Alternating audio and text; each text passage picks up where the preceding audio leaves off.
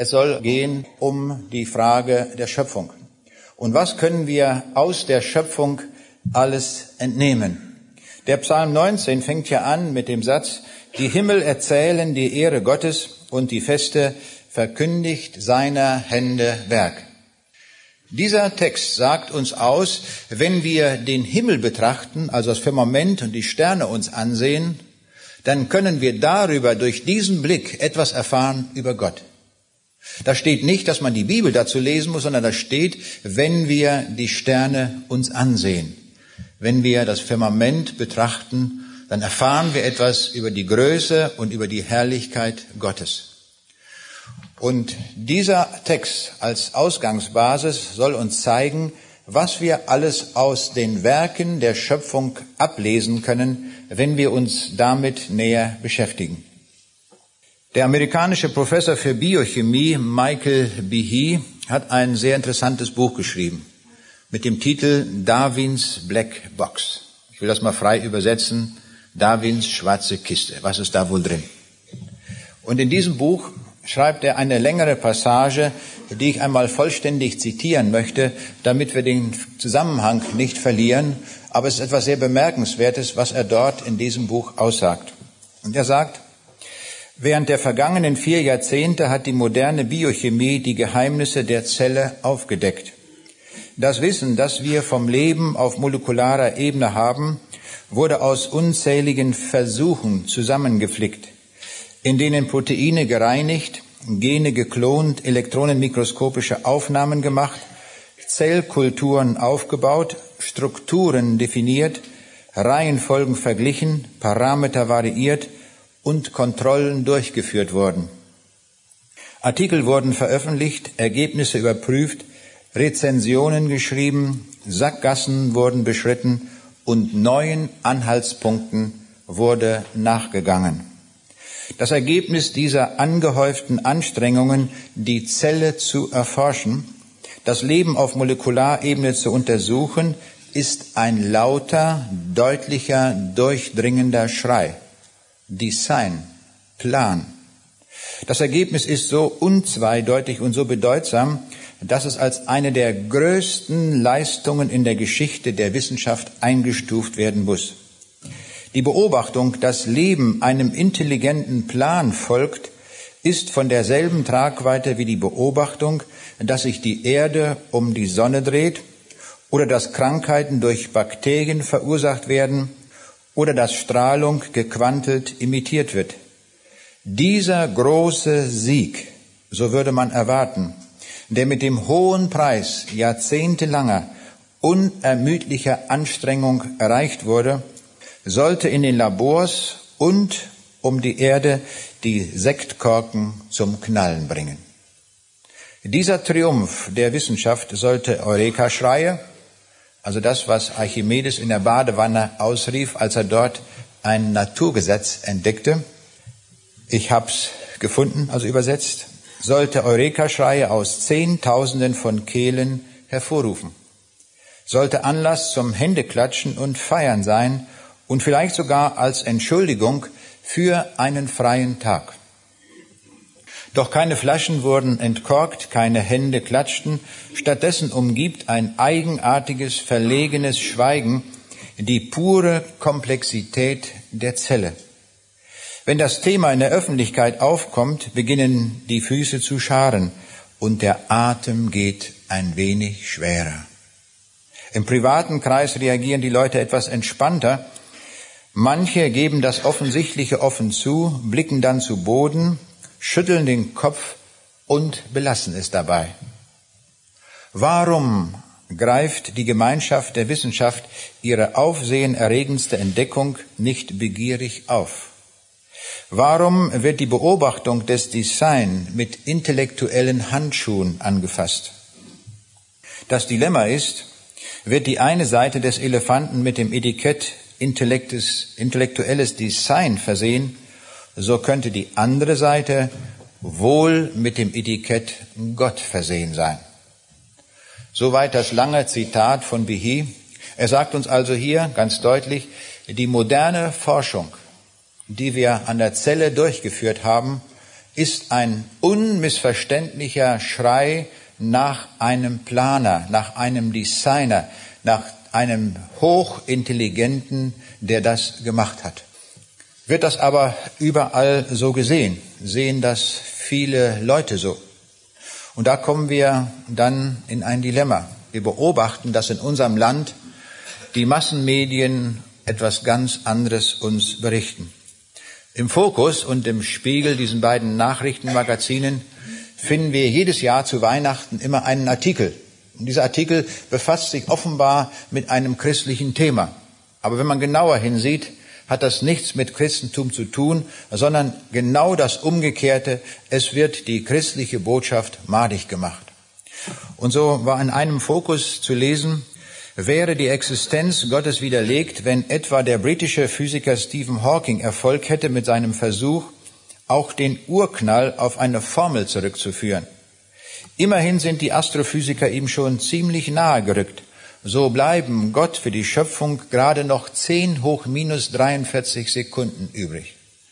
Das wäre also eine Null, Komma, dann folgen 42 Nullen und dann eine Eins und das in Sekunden. Also wenn Gott jetzt nicht aufpasst nach Fokus und da seine Schöpfung macht, hat er keine Chance mehr. Und das lesen die Leute, Millionen von Menschen lesen das und werden dadurch beeinflusst.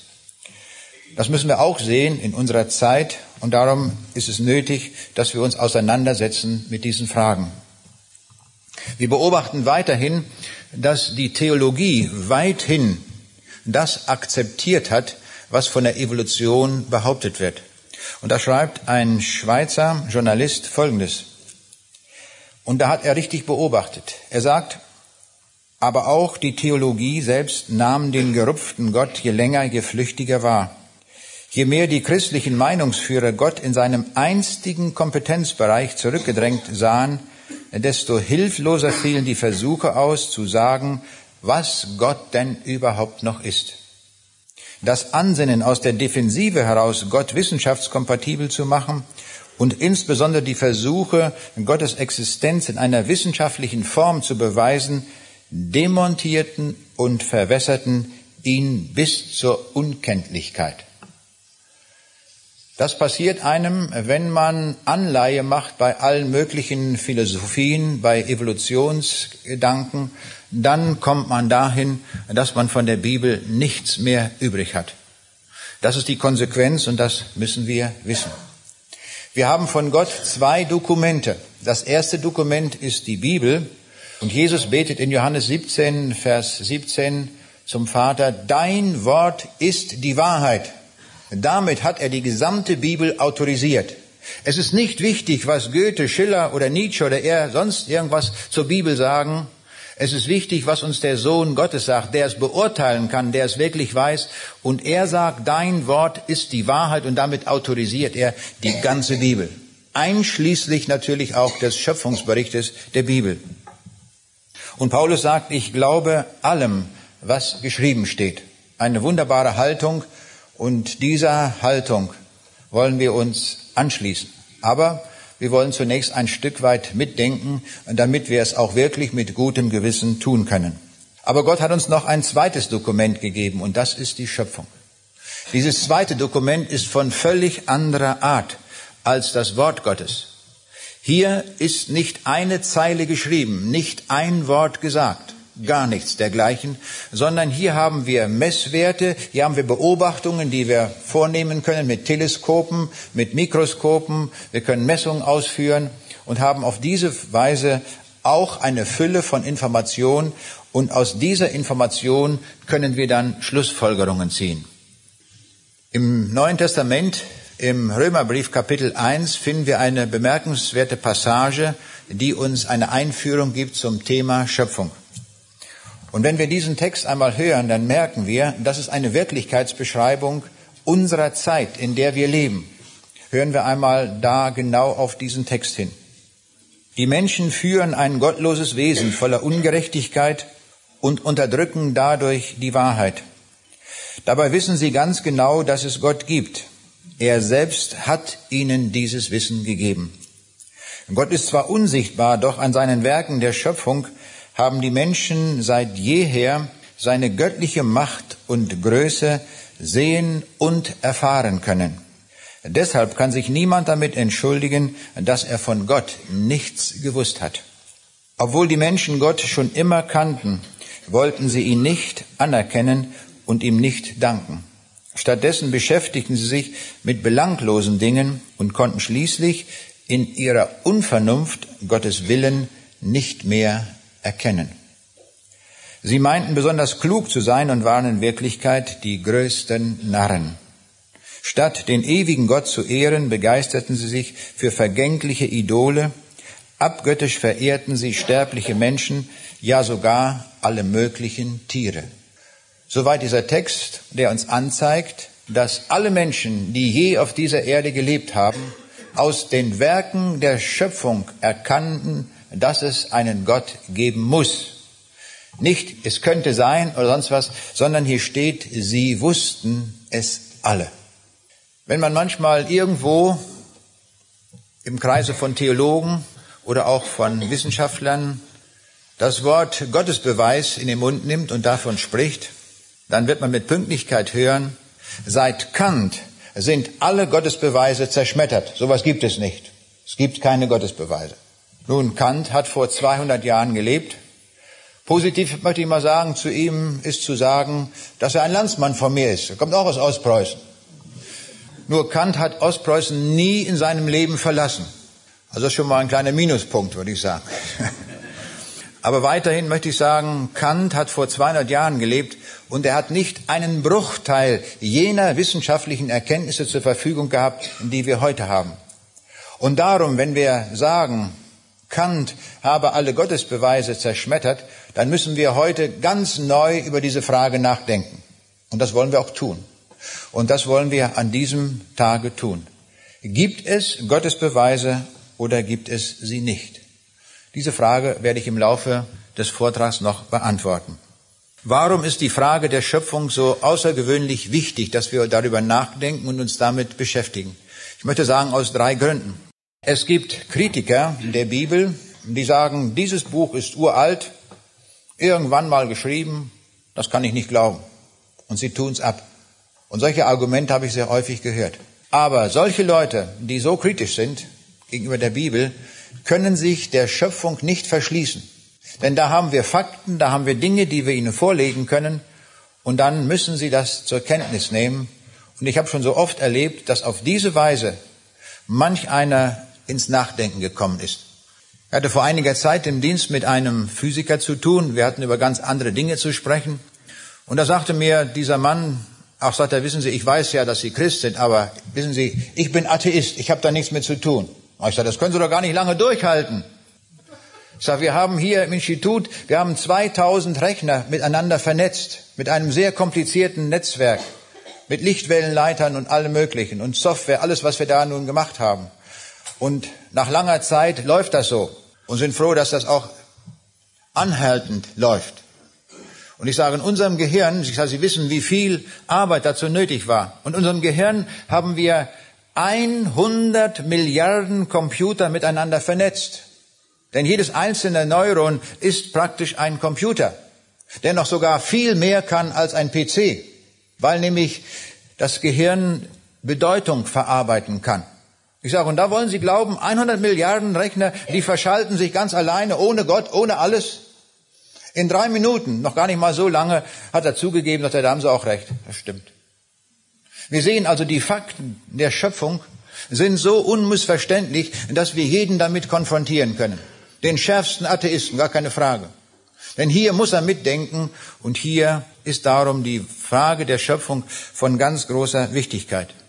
Ich werde oft gefragt, was ist eigentlich mit den Leuten, die nie das Evangelium gehört haben, wo nie eine Bibel hingekommen ist und nie ein Missionar? Nun, da sagt uns dieser Text, den wir gehört haben aus Römer 1, sie wussten, dass ein Gott ist. Das haben sie gewusst, auch ohne Bibel, aufgrund der Betrachtung der Schöpfung. Nur leider steht ein trauriger Schlusssatz am Ende dieses Absatzes in Römer 1, da heißt es, obwohl sie ihn kannten, haben sie ihm nicht gedankt. Sie haben sich also falsch verhalten, obwohl sie das Wissen hatten.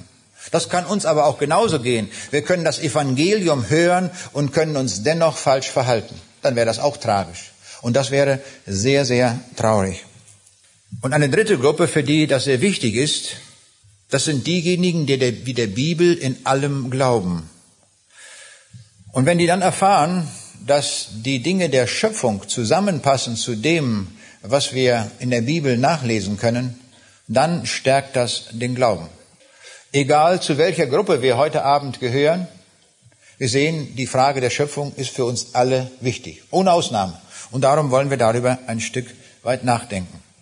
Wenn wir die Werke von Menschen betrachten, stellen wir fest, dass Erfindung und Urheber in einem ursächlichen Zusammenhang stehen. Der Zeppelin ist verknüpft mit den Namen des Grafen Zeppelin.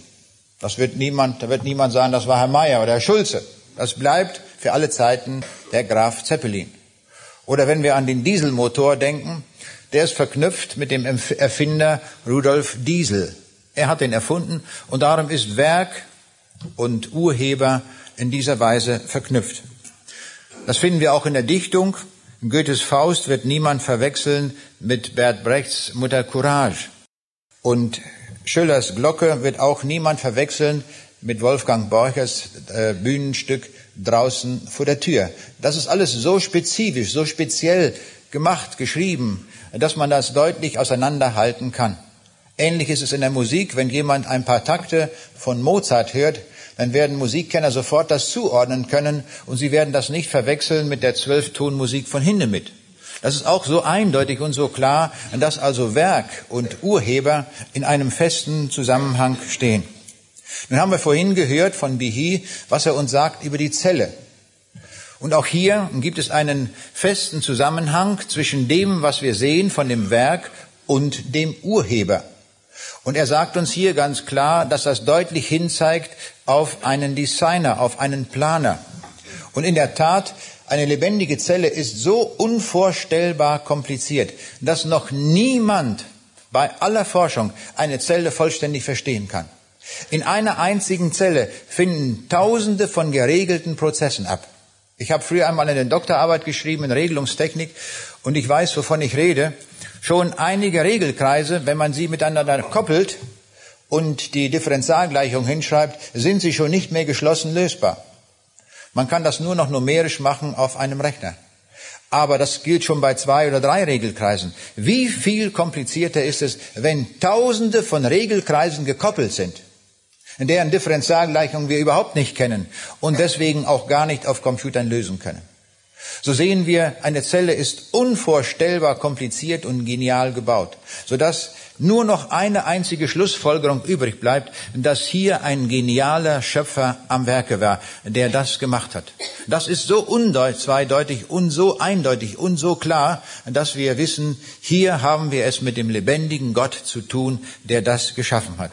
Und darum hat Bihi recht, wenn er sagt, das ist überhaupt eine der größten Errungenschaften der Wissenschaft des 21. Jahrhunderts, dass wir so viel Information schon rausbekommen haben, wie eine Zelle funktioniert, obwohl noch viele Fragen offen sind. Aber die Schlussfolgerung, die ist klar und eindeutig. Dem gegenüber steht die Evolutionslehre. Ich sage ganz bewusst nicht Theorie, sondern es ist eine Lehre. Es wird gelehrt, dass die Evolution das gemacht haben soll. Dabei muss man wissen, die Evolution ist nicht eine Folgerung von wissenschaftlichen Daten und Fakten, die man gefunden hat, sondern manche Evolutionstheoretiker sind so ehrlich, dass sie im Vorwort ihres Buches schreiben, dass sie sagen, wir setzen die prinzipielle Gültigkeit der Evolution voraus. Und dann wird diese Käseglocke über alle Fakten drüber hinweggelegt und versucht, das in einen Zusammenhang zu bringen. Es ist also nicht so, das müssen wir einfach wissen, dass die Evolution folgt aus irgendwelchen Fakten, die wir ablesen können. Die Evolution versagt auch bei allen Dingen, die wir uns in der Schöpfung ansehen. Stellen wir uns einmal vor, der Pottwal, der kann 3000 Meter tief tauchen.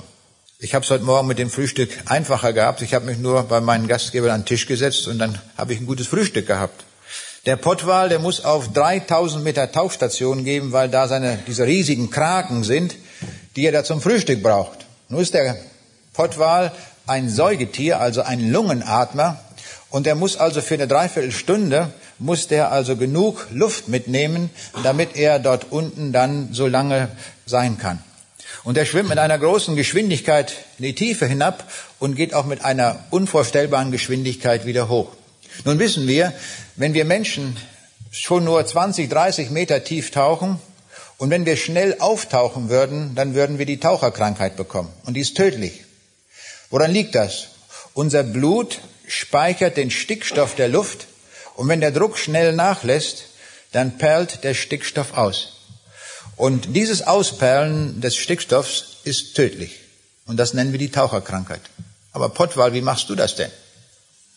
War das so in der Evolution, wenn man einmal diesen Gedanken einen Moment mal folgt, dass der erste Pottwal nur mal zehn Meter getaucht hat, aber da gab es keine Kraken, der wäre verhungert. Und dass man sagt, die nächste Generation übt noch mal weiter und kommt dann irgendwann auf 50 Meter. Aber das ist leider nicht erblich, was sich einer antrainiert. Der muss also, der erste Pottwal muss also bereits diese Tauchtiefe erreicht haben. Sonst funktioniert das nicht.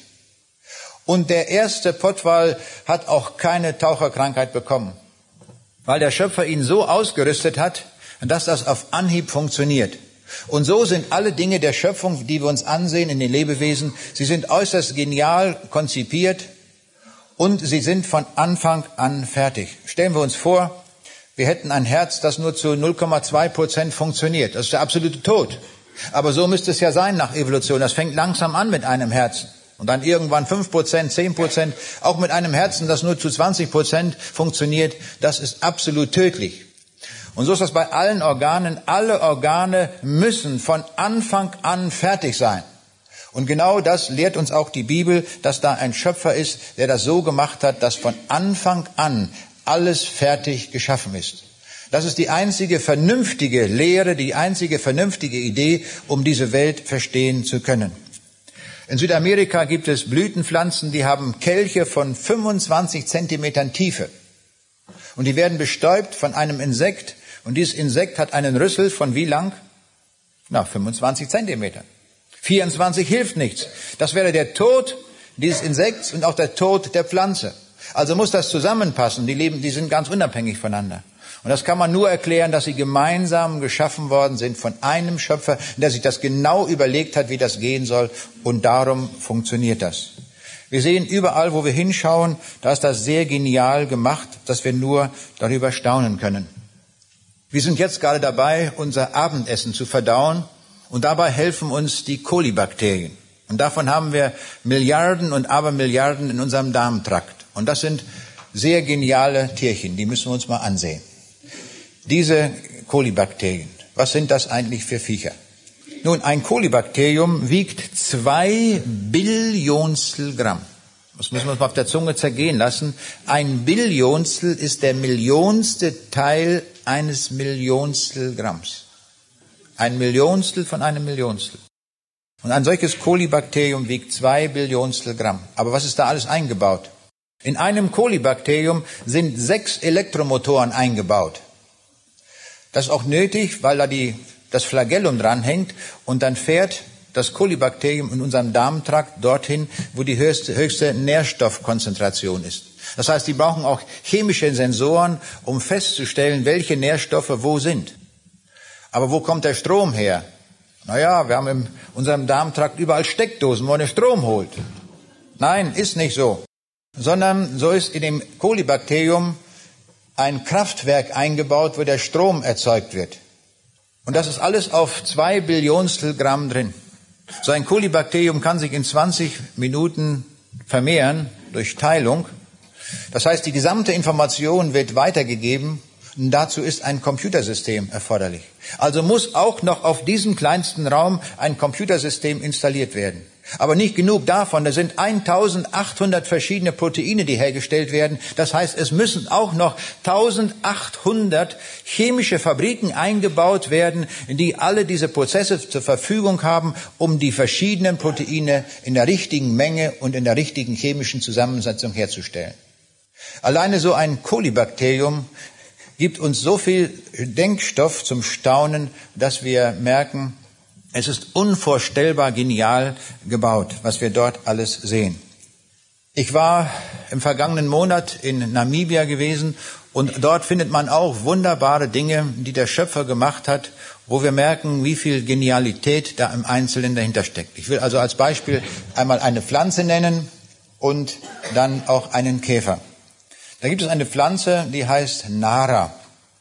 Und diese Pflanze, da kommt man aus dem Staunen nicht raus, die wächst oben auf einer hohen Düne, wo es also nur Sand gibt, weiter nichts.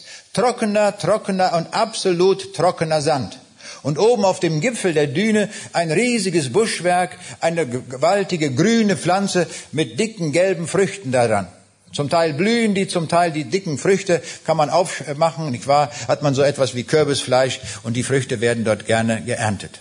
Wie macht die Pflanze das, dass die das Wasser kriegt? Wasser ist ja absolut nötig. Ist sehr genial vom Schöpfer konzipiert. Diese Pflanze hat eine Wurzel, die geht 40 Meter in die Tiefe. So weit in die Tiefe, bis irgendwo eine Wasserader ist. Und da holt sich das Wasser her. Und diese Pflanze hat eine ganz merkwürdige Wurzel.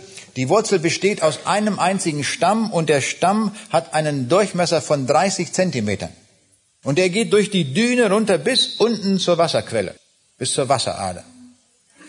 Und wenn jetzt eines Jahres der Wasserspiegel nachlässt und auch dort in der Wasserader kein Wasser ist, gar keine Frage. Diese Pflanze speichert in dem Wurzelstamm so viel Wasser, dass es für mehrere Jahre reicht, um oben auf der Düne überleben zu können und ständig grünes Blattwerk zu haben. Genial gemacht. Unvorstellbar. 40 Meter müssen wir uns mal vorstellen, eine Wurzel.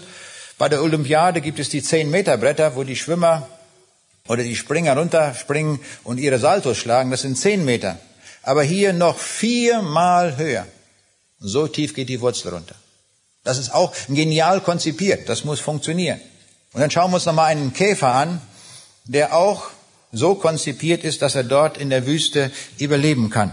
Das ist ein Käfer mit einem kugelförmigen Panzer. Er gehört zur Gruppe der Tenebrioniden. Und das ist hochinteressant bei diesem Käfer. Der hat längere Hinterbeine als Vorderbeine. Der kann sich also mal so richtig auf die Hinterbeine stellen. Müssen wir ja manchmal auch tun vielleicht. Nicht? Und so dieser Käfer morgens, wenn die Luft noch etwas feucht ist, vom Atlantik kommt manchmal etwas feuchte Luft rüber, oder ein Nebel, ein sanfter Nebel, dann stellt der sich dort auf, in der Wüste auf die Hinterbeine und auf seinem Panzer kondensiert etwas Feuchtigkeit. Und das läuft dann zusammen als ein kleines Tröpfchen und das läuft runter bis zum Mund. Dann verschluckt er dieses Wasser und er sammelt an diesem Morgen so viel Wasser, dass es ein Drittel seines Körpergewichtes ausmacht. Ich möchte mal die Frage stellen, wer wiegt hier genau 75 Kilo? Mal Hand hoch bitte. Solche brauche ich jetzt. 75 Kilo. ja, hier haben wir einen. Wunderbar. 75 Kilo.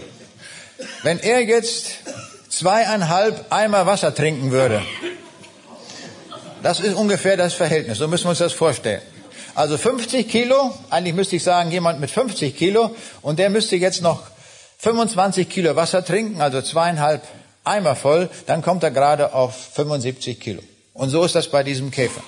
Und dann hat er genug Wasser, um einen Tag lang in der größten Hitze einfach dort zu überleben. Wir sehen, sowas kann man einfach, das muss von Anfang an fertig sein. Das ist gewaltig, was man dort sieht. Überall, wenn wir uns die Werke der Schöpfung ansehen, kommen wir aus dem Staunen nicht heraus. Ich möchte einmal einen Vergleich anstellen zwischen den Werken, die Menschen machen, und zwischen den Werken, die der Schöpfer gemacht hat. Da gibt es einen ganz prinzipiellen, großen Unterschied. Nämlich alles, was wir Menschen machen, das kann noch so kompliziert sein, das können andere Menschen, wenn sie es untersuchen, auch verstehen. Während des letzten Krieges war von deutscher Seite eine Chiffriermaschine im Einsatz mit dem Namen Enigma. Und da waren vier Verstellräder, die man bei der Marine hatte. Beim Heer gab es nur drei Räder, aber man war sich so sicher, das ist so kompliziert und die Verschlüsselung gibt so viele Möglichkeiten her, dass das niemand erkennen kann, wie das funktioniert. Aber nun fiel ein U-Boot in die Hände der Engländer und damit auch die Enigma. Und was machten sie? Sie haben sie aufgemacht und haben gesehen, ja, sehr kompliziert. Und dann haben sie einige Leute rangesetzt, die sich damit beschäftigt haben. Und es dauerte nicht allzu lange. dann haben sie verstanden, wie die Enigma funktioniert. Und von da an wurde jeder Funkspruch, der da gesendet wurde, konnte aufgefangen werden und konnte entschlüsselt werden. Also was Menschen tun, ist mir dann deutlich geworden, das können andere Menschen immer auch erkennen, wie es funktioniert. Nur nicht bei den Werken des Schöpfers. Die sind so kompliziert, dass wir nur Details wissen. Die meisten Dinge verstehen wir nicht weil sie unvorstellbar genial sind und unvorstellbar kompliziert auch sind. Wenn wir Dieselmotoren bauen, dann muss jeder einzelne Dieselmotor wiederhergestellt werden. Jedes Lager, jede Welle, alles neu. Wenn der Schöpfer Dieselmotoren bauen würde, wie würde er das machen? Er würde einen Dieselmotor in seine Schöpfung hineinlegen und dieser Dieselmotor würde Eier legen. Und dann würden diese Eier ausgebrütet werden. Und dann auf alle Größen, nicht wahr, wird das gemacht. So wird es der Schöpfer machen. Dann muss das nicht immer wieder neu hergestellt werden. Das geschieht dann mit solchen Programmen. Wir sehen, das tut der Schöpfer bei allen Lebewesen. Solche Konzeptionen finden wir dort vor. Das ist unvorstellbar genial. Wir können darüber nur staunen. Ich habe hier mal eine Stecknadel mitgebracht und dieser Stecknadel hat einen Kopf von zwei Millimetern Durchmesser. Wie der Schöpfer das macht, wie die Information weitergegeben wird, geschieht mit Hilfe der sogenannten DNS-Moleküle, die wir in jeder Zelle haben. Und in jeder Zelle unseres Körpers steht drin, wie ein Auge konstruiert wird, wie ein Herz konstruiert wird, wie alle diese Dinge gemacht werden. Und nach einem genialen Programm werden alle diese Dinge ausgeblendet, die an der Stelle nicht gebraucht werden und an anderer Stelle gebraucht werden. Aber alle Information steht da drin. Jetzt meine Frage, wenn wir solche Taschenbücher nehmen und wollten die nach der Methode in einem Stecknadelkopf einspeichern, sodass wir diese Code, dieses Codesystem dort einsetzen, dann ist meine Frage, wie viele solcher Taschenbücher könnten wir wohl speichern in dem Volumen eines Stecknadelkopfes, wenn es ausschließlich aus DNS-Material bestehen würde? Wer will mir mal durch Zuruf sagen, wie hoch der Stapel sein könnte, dieser Bücherstapel? Zehn Kilometer. Zehn Kilometer, wunderbar. Zum ersten. Zum zweiten, wer bietet mehr? Eine Million Kilometer. Das ist hier, er hat einen Vogel abgeschossen. Die Entfernung von der Erde bis zum Mond, das sind 384.000 Kilometer. Der Bücherstapel kann noch 500 Mal höher sein. Also Sie haben verloren, das war zu wenig. Entschuldigung will damit nur mal deutlich machen, dass wir einmal staunen über diese Werke der Schöpfung, wie das alles genial gemacht ist und alles, wo wir hinschauen, das sind in den meisten Fällen Superlative. Da kommt kein Rechner mit, den wir Menschen gebaut haben aus diesen DNS-Molekülen, wenn wir darüber nachdenken, da fehlt mir heute Abend die Zeit, das kann man nachlesen in dem Buch, am Anfang war die Information, kann man durch Schlussfolgerung zeigen, dass dieser Sender, dieser Urheber dieser Information nicht nur sehr intelligent sein muss, sondern sogar unendlich intelligent. Und man kann auch zeigen, durch Schlussfolgerung, dass dieser Schöpfer ewig sein muss, so wie wir es gelesen haben im äh, Römerbrief Kapitel 1. Das ist daraus zu erkennen aus seinen Werken. Wer das näher wissen will, der kann das dort einmal nachschauen. Wir haben viele Naturgesetze, die der Schöpfer gemacht hat. Und da möchte ich auch einmal uns ein wenig zum Staunen anregen. Die Atome bestehen aus Protonen und Neutronen und auch nach anderen Bauelementen. Aber interessant ist die Protonenmasse, so ein Bauteilchen eines Atoms, beträgt 1,672 mal 10 hoch minus 24 Gramm. Ganz, ganz wenig ist das. Und ein Neutron ist ein ganz klein bisschen schwerer, nämlich 1,674 mal 10 hoch minus 24 Gramm. Der Unterschied beträgt gerade ein Siebtel Prozent. Wenn dieser Unterschied ein klein wenig anders wäre oder nur umgekehrt, dann säßen wir heute nicht hier. Und daran sehen wir, wie genau die Schöpfung konstruiert ist, selbst mit all den Naturkonstanten, die wir dort vorfinden. Das ist alles bis ins Letzte durchkonstruiert, sodass wir darüber nur staunen können. Noch ein anderes Beispiel, das Verhältnis von Kraftkonstanten beim Elektromagnetismus und der Gravitation, die sind so fein abgestimmt, dass wir sagen können, dass es auf 1 zu 10 hoch 40 abgestimmt. 10 hoch 40 ist eine unvorstellbar große Zahl, aber 1 zu 10 hoch 40 ist natürlich umgerechnet 10 hoch minus 40. Ich mute uns mal so ein paar Zahlen zu. Aber das können wir uns eigentlich gar nicht vorstellen, was das bedeutet. Das ist eine unvorstellbar genaue Abstimmung dieser Werte. Wir sprechen heute in der Wissenschaft vom anthropischen Prinzip. So genau ist das alles aufeinander abgestimmt. Ich will diese Präzision der Abstimmung der Naturkonstanten uns einmal deutlich machen an einem sehr genauen Gewehr. Dann können wir uns etwa vorstellen, was das bedeutet. Stellen wir uns vor, wir stellen irgendwo eine Euromünze hin und wollen mit einem Gewehr die Euromünze treffen. Nun, wann werden wir sie umso besser treffen? Je näher sie ist. Bei drei Metern schaffen wir das noch. Bei zehn Metern wird es schwierig. Bei 100 Metern ist das schon fraglich, ob wir sie überhaupt noch treffen. Wir sehen also die Genauigkeit eines Gewehres oder je weiter der Gegenstand, den wir treffen wollen, entfernt ist, umso genauer muss das Gewehr sein. So, und jetzt will ich diesen Vergleich einmal bringen. Wenn wir uns vorstellen, die Euromünze wäre am Ende des Universums aufgestellt, also in zig Millionen Lichtjahren Entfernung. Und wenn wir die treffen wollten mit einem Gewehr, dann müsste das unvorstellbar genau sein.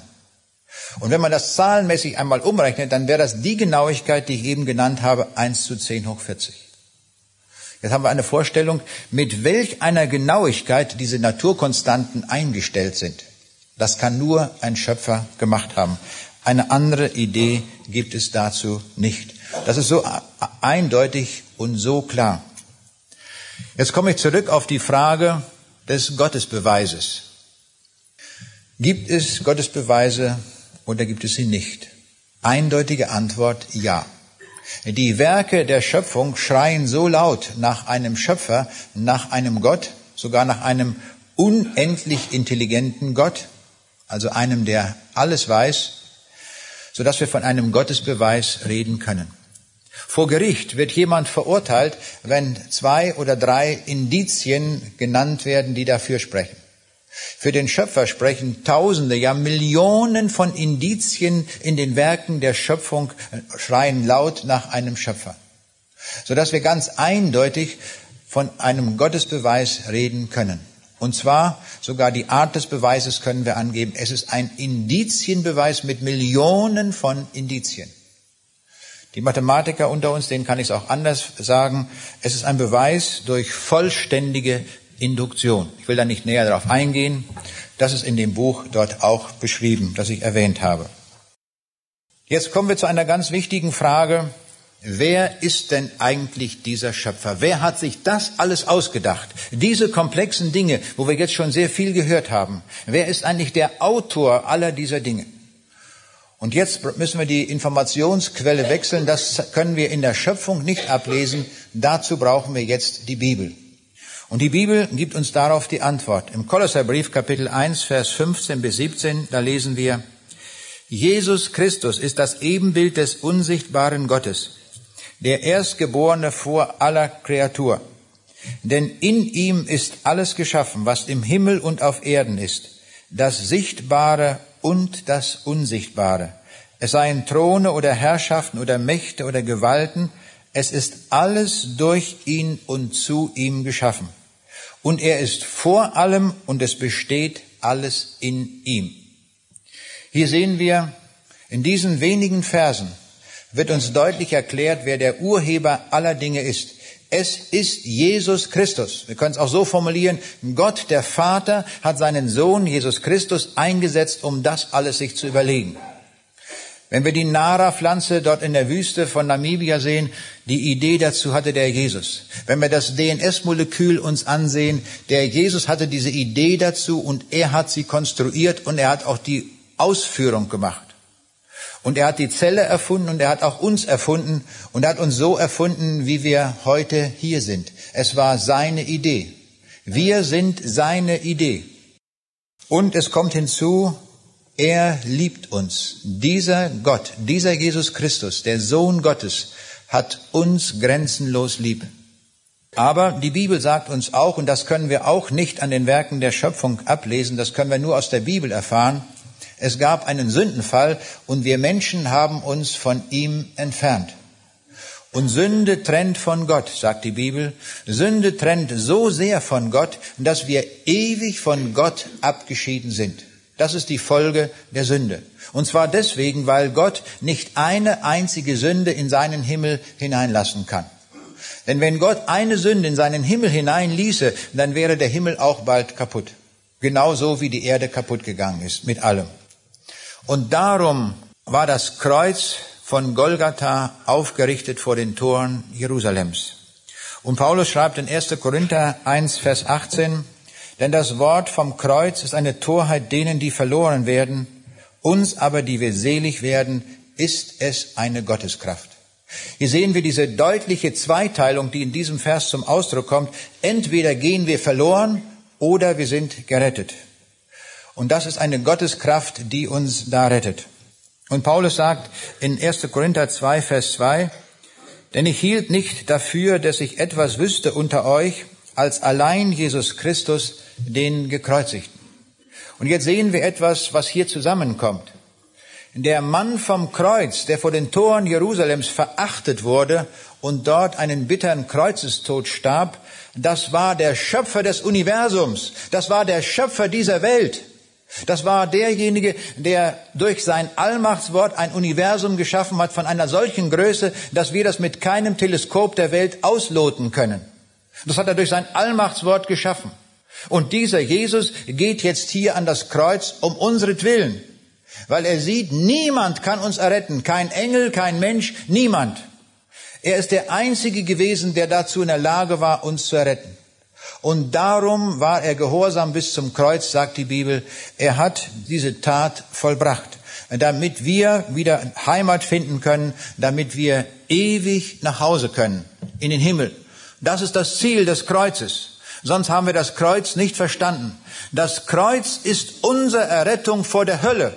Ich hielt irgendwo einen Vortrag in einer Schule, da kommt ein Mädchen auf mich zu hinterher ich hatte gar nicht über Himmel und Hölle gesprochen. Da hat sie gefragt, gibt es eine Hölle? Ich sage, wie kommt die auf die Frage jetzt? Ich sage, ja, Sie können es ablesen. Ach so, sie fragte noch, können Sie mir wissenschaftlich beweisen, dass es eine Hölle gibt? Ich sage, wissenschaftlich überhaupt nicht. Das ist nicht Gegenstand der Wissenschaft. Aber ich sage, es gibt eine Stelle, wo Sie es ablesen können. Und das ist an dem Kreuz. Am Kreuz können Sie ablesen, dass es eine Hölle gibt. Und am Kreuz können Sie ablesen, dass es den Himmel gibt. Es gibt beides. Und das haben wir auch nicht zu verschweigen weil das Kreuz und beides deutlich macht. Und das Kreuz ist die Rettung vor diesem ewigen Verlorengehen. Und darum müssen wir das so genau kennen. Weil das dem Schöpfer so unvorstellbar wichtig ist, dass wir die Tat des Kreuzes wissen und auch darauf handeln, hat er das Kreuz in seine Schöpfung einprogrammiert. Und zwar schon zu einem Zeitpunkt, als der Mensch noch gar nicht geschaffen war. Denn am vierten Schöpfungstag hat der Herr die Gestirne gemacht. Und hier sehen wir, auf einem Bild können wir uns das mal anschauen, wie der Schöpfer selbst das Kreuz eingebaut hat in seine Schöpfung. Wenn man zur südlichen Halbkugel geht, da fällt ein Sternbild in ganz besonderer Weise auf. Und das ist das Kreuz des Südens. Es gibt 88 Sternbilder in, äh, an der Sphäre, in der nördlichen und südlichen Hemisphäre. Aber wenn man auf der südlichen Halbkugel ist, dann ist dieses Kreuz auffällig. Das kann jeder sehen, ob man etwas von Astronomie versteht oder nicht. Da sieht man dieses Kreuz, das dort am Himmel in der Nacht wandert. Und dort unten, wenn man in Namibia auf einer Farm ist, wo es absolut dunkel ist, in dunkler Nacht, wo es keine Laternen gibt, oder Industrielicht oder sonst etwas, da kann man das in wunderbarer Weise sehen. Und dann leuchtet dieses Kreuz am Himmel. Und dieses Kreuz, sehen wir, ist ein Hinweis auf das Kreuz von Golgatha. Auch noch aus einem anderen Grunde können wir etwas Wichtiges ablesen dort am Himmel. Das hat der Schöpfer in seiner Weisheit schon voraus am Himmel gezeichnet. Wir sehen dort zwei besondere Dinge, zwei Besonderheiten, die astronomisch hervorzuheben sind. Das ist das Schatzkästchen und der Kohlensack. So heißen die wirklich auch in der Astronomie. Der Astronom Herschel hat nämlich festgestellt, es gibt eine Gruppe von Sternen, die befinden sich unterhalb des Kreuzesbalkens. Wenn man dort mit einem Teleskop hinschaut, sieht man Sterne, die sind blau und gelb und rot in allen möglichen Farben. Nirgendwo sonst im Universum hat man eine Sternengruppe gefunden, die so in unterschiedlichen Farben leuchten. Und er hat das darum das Schatzkästchen genannt. Und dann gibt es eine andere Situation dort unter dem Kreuz, das ist der Kohlensack. Und das heißt, da gibt es dort unter dem Kreuz eine große Dunkelwolke, die so wie ein Kohlensack ist, so dunkel, als wenn man den Kopf in einen Kohlensack steckt. Das heißt, alles Licht von den Sternen, die dahinter sind, kann man nicht mehr sehen. Eine solche Dunkelwolke. Und diese, hier können wir schon ahnen, was das bedeutet. Hier hat der Schöpfer uns bildhaft am Himmel gezeichnet, zeichenhaft am Himmel gezeichnet, ein Symbol für den Himmel und ein Symbol für die Hölle. Die Hölle ist ein Ort der Finsternis, der absoluten Finsternis und der Gottverlassenheit und dieses Schatzkästchen ist ein Symbol für den Himmel. Und wir sehen hier, was hier so schön dargestellt ist am Himmel. Und darum steht das ja auch schon im Schöpfungsbericht, dass die Gestirne gegeben sind, um auch als Zeichen für uns zu sein. Da sehen wir die Entscheidung für Himmel und Hölle fällt wo? Unter dem Kreuz. Unter dem Kreuz Jesu fällt die Entscheidung, wo wir einmal ewig verbleiben werden. Der Jesus ist der Mann vom Kreuz, der Schmerzensmann, der in Jesaja 53 genannt wird. Für wahr, er trug unsere Krankheit und lud auf sich unsere Schmerzen. Und das Aufladen dieser Schmerzen wird symbolisiert durch die Träne. Und jetzt etwas bemerkenswert. Wenn man eine Träne unter ein Mikroskop legt und sie auskristallisieren lässt, so wie das alle Salze tun, jedes Salz hat eine bestimmte Form, wie es auskristallisiert, aber eine Träne kristallisiert so aus, dass dabei ein Kreuz entsteht. Haben wir das gewusst? Im Mikrokosmos und im Makrokosmos hat der Schöpfer das Kreuz einprogrammiert. Nicht nur in der Bibel, sondern auch in seine Schöpfung ist das eingezeichnet. Und daran sollen wir wissen, dass dieses Kreuz für uns schicksalhaft ist. So wie wir zu Jesus Christus stehen und zu seinem Kreuz, so ist damit die Ewigkeit für uns gebucht. Der Jesus sagte Matthäus 5, Vers 30, wenn dich deine rechte Hand zum Abfall verführt, so hau sie ab und wirf sie von dir.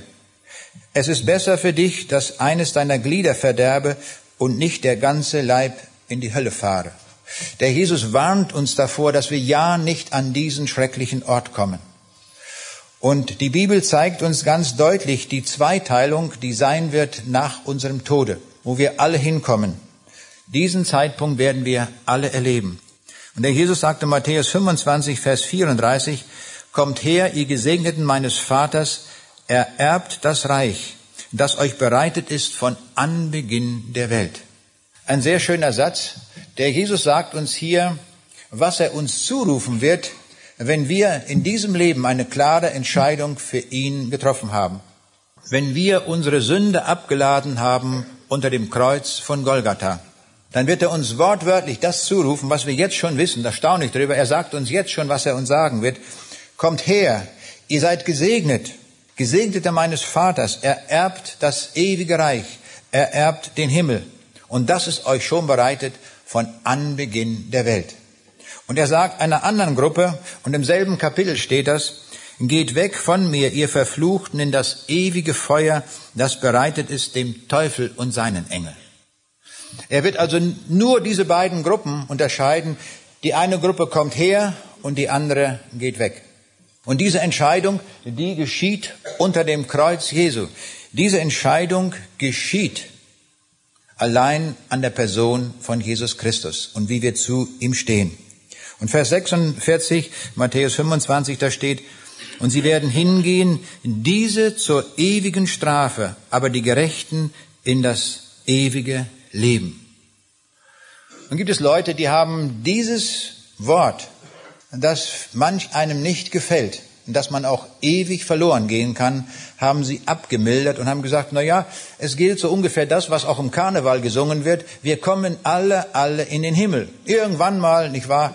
zwar gehen wir noch durch Gerichte durch, aber irgendwann kommen wir alle in den Himmel. Und das ist ein Irrtum. Hier steht, beides ist ewig. Der Himmel ist ewig und die Hölle ist auch ewig. Das ist sehr wichtig zu wissen.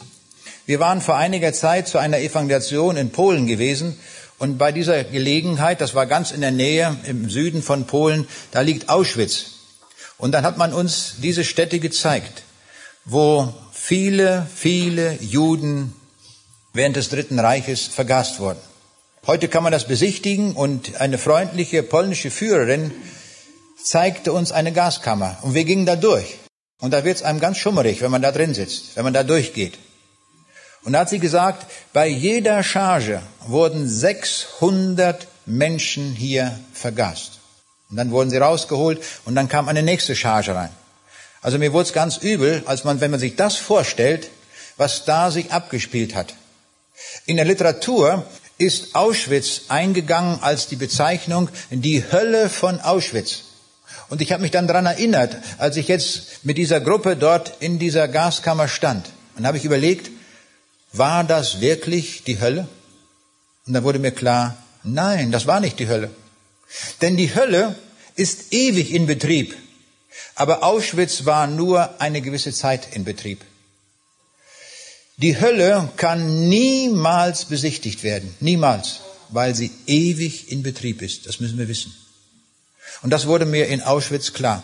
Jetzt kann man da durchgehen, eine freundliche Führerin erklärt das alles und dann geht man raus, völlig unbehelligt, nichts passiert einem. Und das ist wichtig zu wissen, dass wir wissen, beide Orte, der Himmel und auch die Hölle, beide sind ewig. Und der Jesus sagt, seht zu, dass ihr ja nicht an jenen Ort kommt. Seht zu, dass ihr in den Himmel kommt. Denn ich war am Kreuz für euch gewesen, ich habe gelitten, ich habe die Sünde bezahlt, dass jeder in den Himmel kommen kann. Aber nur dann, wenn wir eine wirkliche Entscheidung für ihn treffen. Das ist wichtig. Diese Entscheidung ist wichtig, dass wir sie annehmen. Wir waren in Minsk gewesen und auch in Pinsk und in Kobrin und in Brest in Weißrussland und haben dort Vorträge gehalten.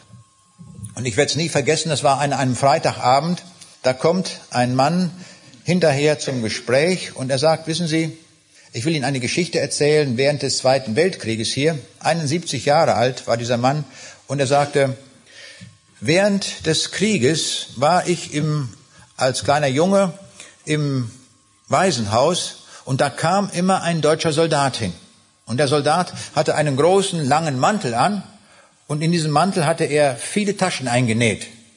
Und in den Taschen hatte er Brot. Und dann kam er und hat uns dieses Brot gegeben.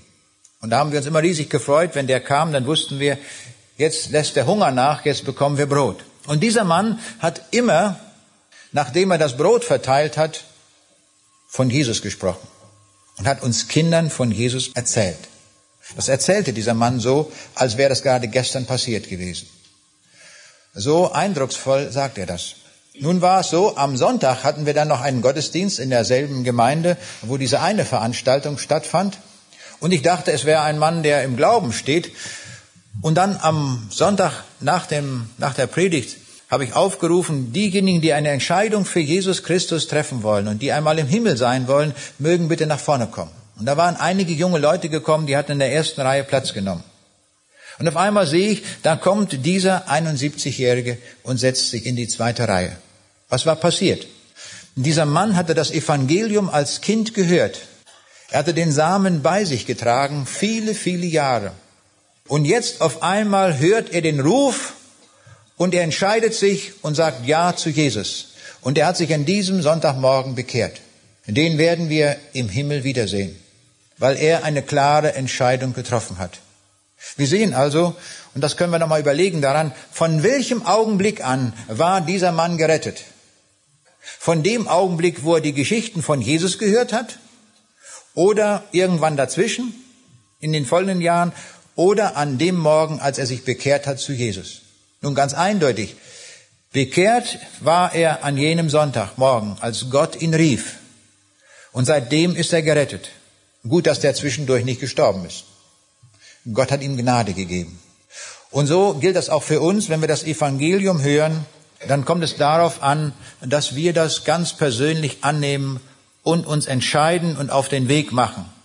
Dass wir von nun an, von dem Augenblick wissen, dass wir ewiges Leben haben. Da war ein Missionar unterwegs und dieser Mann hat den Eingeborenen immer wieder das Evangelium gepredigt.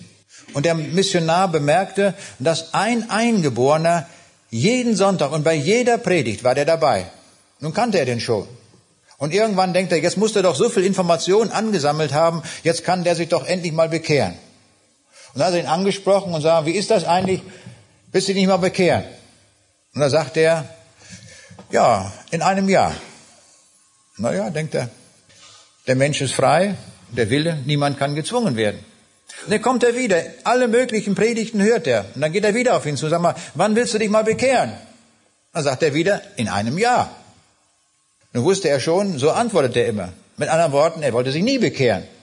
Denn immer gilt für jeden neuen Zeitpunkt in einem Jahr. Aber jetzt passierte Folgendes. Dieser Mann wurde schwer krank. Er wurde todeskrank und dann erinnerte er sich, der Missionar ist auch einer, der sich in Medizin auskennt. Und er brachte ihm dann und sagte, ließ ihn rufen, Missionar, kannst du nicht mal eine Medizin für mich bringen? Ich bin ja am Sterben. Und der Missionar kam. Und er brachte eine Medizin mit und da stand drauf, in einem Jahr einnehmen. da sagt der Eingeborene, dann bin ich lange tot. Das hilft mir nicht. Ich brauche eine Medizin, die man heute einnehmen muss. Hast du nicht eine Medizin für heute? die mir wirklich hilft. Und in dem Augenblick verstand er, was der Missionar ihm damit sagen wollte. Diese Medizin, du bist todkrank und du brauchst eine Medizin, die du einnehmen kannst, dass du gerettet wirst. Und so geht's auch uns im Geistlichen. Wir brauchen eine Medizin, die wir heute einnehmen. Und diese Medizin hat Gott uns verordnet. Die Medizin, die uns hilft, eine Ewigkeit bei Gott zu sein. Die Medizin, die gegen die Sünde ist. Und diese Medizin, das ist Jesus Christus selbst. Jesus Christus ist die Medizin, um es mal bildhaft zu sagen, die wir heute einnehmen müssen, damit wir ewiges Leben haben. Und das können wir heute tun. Wir können uns heute entscheiden, wir können uns heute auf den Weg machen und kommen zu Jesus und sagen, Herr, du kennst mich, du kennst mein Leben mit allen Sünden, die sich angesammelt haben von meiner Jugend an. Bitte vergib mir. Nimm mich an, so wie ich bin. Ich will mich heute für dich entscheiden. Bekehre mich zu dir hin und will von nun an mit dir gehen. Das ist der Ruf, der heute an uns ergeht.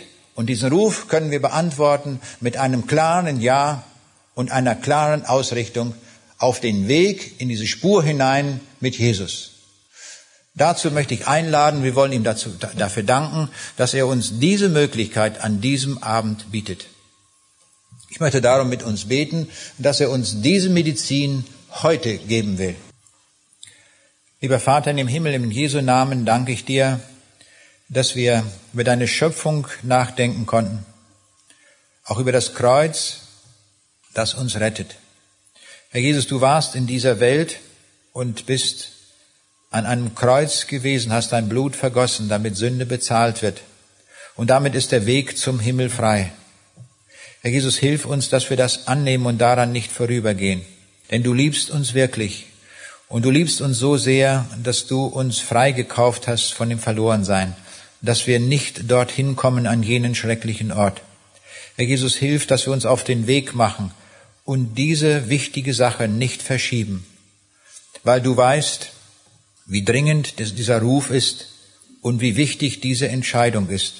Ich möchte dir dafür danken, dass das heute möglich ist, dass wir das heute festmachen können, wenn wir nicht ganz gewiss sind, dass wir dir von ganzem Herzen gehören.